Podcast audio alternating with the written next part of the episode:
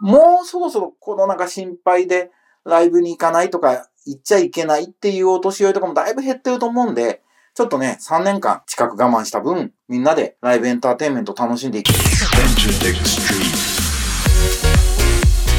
エンターテックストリート。音楽プロデューサー。エンターテックエヴァンジェリストの山口のりかずです。このポッドキャストは、ラジオトークアプリから、Spotify、Apple Music などにも配信しています。今あなたがお聞きになっているサービスで、ブックマークをお願いします。今とこれからのエンターテインメントテクノロジーのホットトピックスについて一緒に考えていくこのプログラム。えー、短い時間ですが、今日もお付き合いください。ということで、1週間のご無沙汰でした。先週も股関節痛めて大変だったんですよって言ったと思うんですけど、なんとまだ治んないんですよ。座れない問題。股関節を曲げると痛いっていうね。なんで、家で立ってれば大丈夫っていう。別に家じゃなくて、電車もずっと立って移動すれば大丈夫っていうね。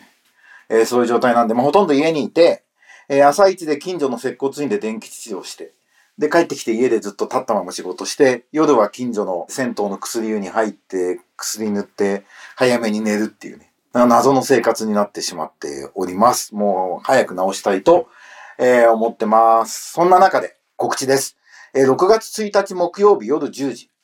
アベマ TV に出演します。アベマ TV に出るの初めてじゃないかな。えー、 ABEMA Prime という番組で、えー、木曜日の夜10時から、 Zoom で出演できるみたいでよかったなと、今の時代はいいなと思うんですが、令和時代のアーティストファンのあり方ということで、まあ、覆面アーティストが注目を集めたり、テレビより TikTok や YouTube からヒットが生まれる時代に、事務所に所属しないアーティストが増えてますねっていうようなテーマで、え、お話をするそうです。どんなお話になるか楽しみだし、ぜひ、え、木曜の夜10時から見てください。ということで、えー、最近のニュース、ちょっと面白いニュースがあったので紹介をしたいと思います。まず、これ日経新聞なんですけど、ネットフリックスの記事。ネットフリックスはディズニーになれるか？知財活用に軸足って、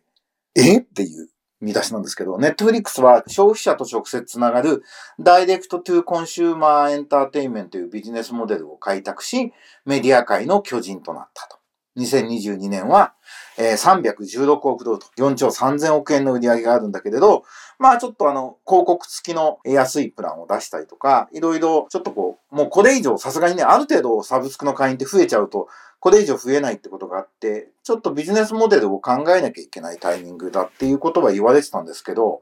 やろうとしてる新しい方向が4つあって、面白いんですよね。1つは、まあアドテクをやりますということと、あとは、ゲーム分野で、えー、存在感をするため、ゲーム会社を買収しますと。そして、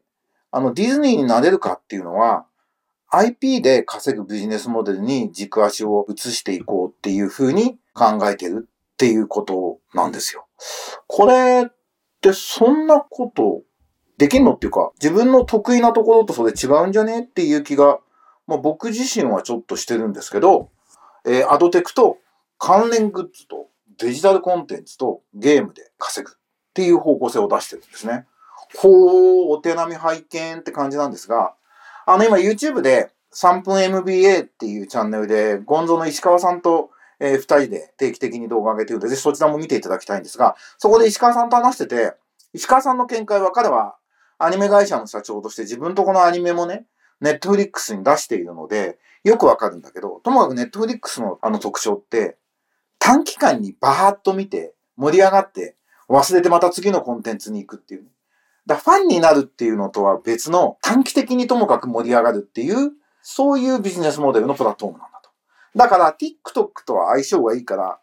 TikTok のアメリカの部門買えばいいんじゃないかみたいな、またすごい激しいこと言ってて面白いなと思いましたけど、あの、ファンにするっていう時間をかけて、で、アニメなんかだと本当に世界観が好きになってファンになってっていうことがあるので、グッズやるとかね。そういうことにつながっていくんですけど、これ、その短期で盛り上がらせるのが得意なネットフリックスっていうのが、これどういうふうに、えー、横に展開し、ビジネスをしていくのかなっていうのは興味深いなと思いました。だからゲームとかもすごく短期的に盛り上がるようなモデルでやるんじゃないかっていうような話もありますね。まあ、あの、プラットフォーマーとしては、なんか映画でもできない。から地上波の連ドラでもできない。いわゆる CS と言われる専門チャンネルともできない。なんかネットフリックスじゃなければできないこう表現みたいなものっていうカテゴリーができてきてるなっていう感じがして、そういう意味では新しい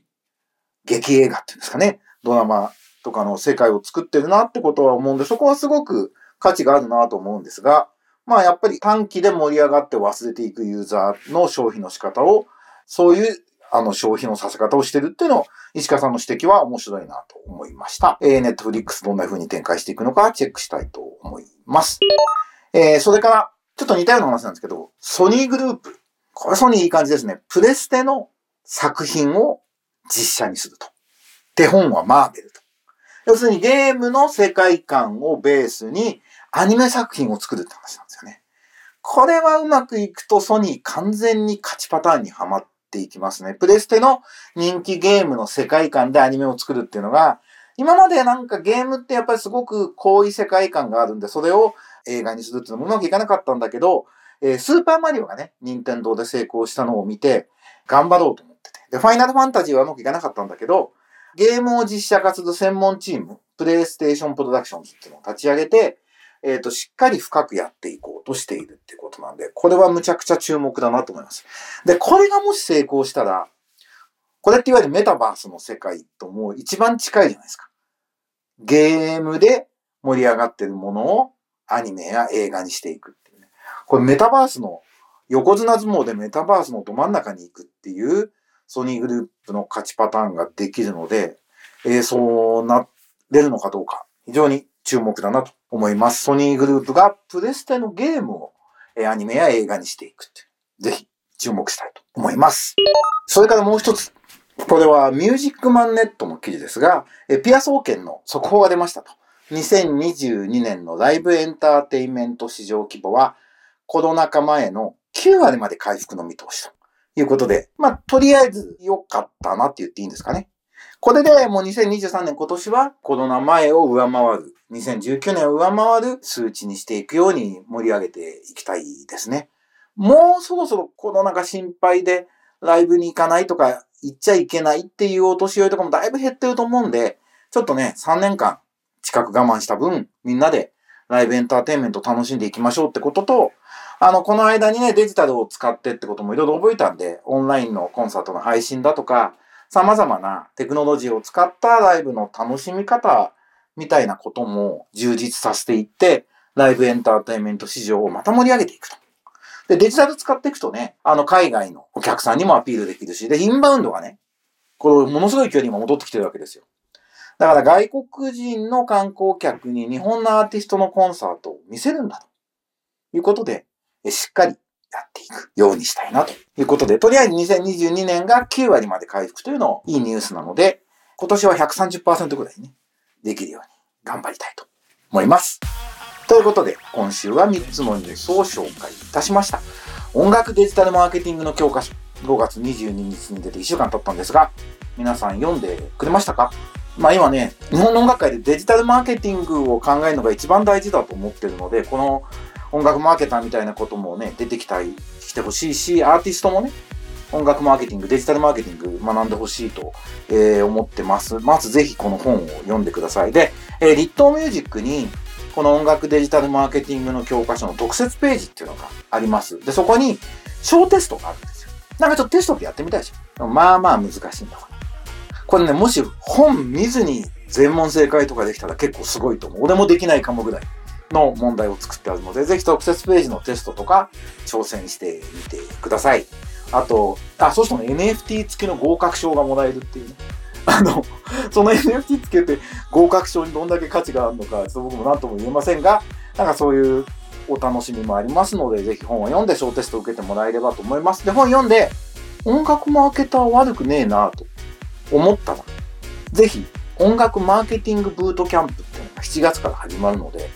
これね、受講してもらいたいんですよね。そうすると、えー、終了後は株式会社が僕ね、スタジオエントレと脇田隆が作って作った脇田が社長の音楽に特化したマーケティング会社。ここで、このブートキャンプの卒業生にアルバイトだったり、業務委託だったりにマーケッター手伝ってもらうっていう仕組みも、もう実は始まってて。で、結構仕事来てるんで、人足んなくて、そこも人入れなきゃみたいなこともあるんですよ。なので、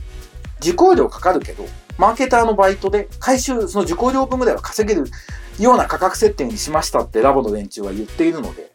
えー、それを真に受けてです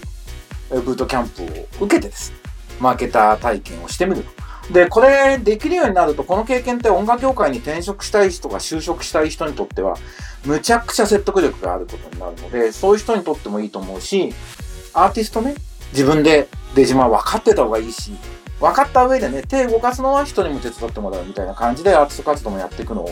ぜひお勧めしたいです。えっと、スタジオエントリーの PTX でも申し込み受付中で、えー、早割とか、5月中は超早割とか、なんかそんな仕組みもあるみたいなので、ぜひ早めにチェックしてみてください。僕もセミナーは基本的に講師サイドで出て、司会っぽいことやったり、なんか盛り上げたり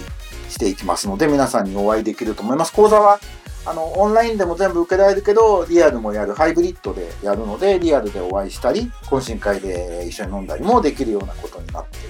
はずなので、音楽マーケティングブートキャンプ第4期になりますけどね、えー、よろしくお願いします。ということで、えー、エンターテックストリート。まだ僕は立って喋ってる。あの深く座ると足が痛いっていう不思議な、えー、今、股関節を痛めているという、状態ですが、来週はもう座って喋れるようになりたいと思っておりおります、エンターテックエヴァンジェリスト山口のりかずのエンターテックストリートでした。ではまた来週お会いしましょう。バイバイ。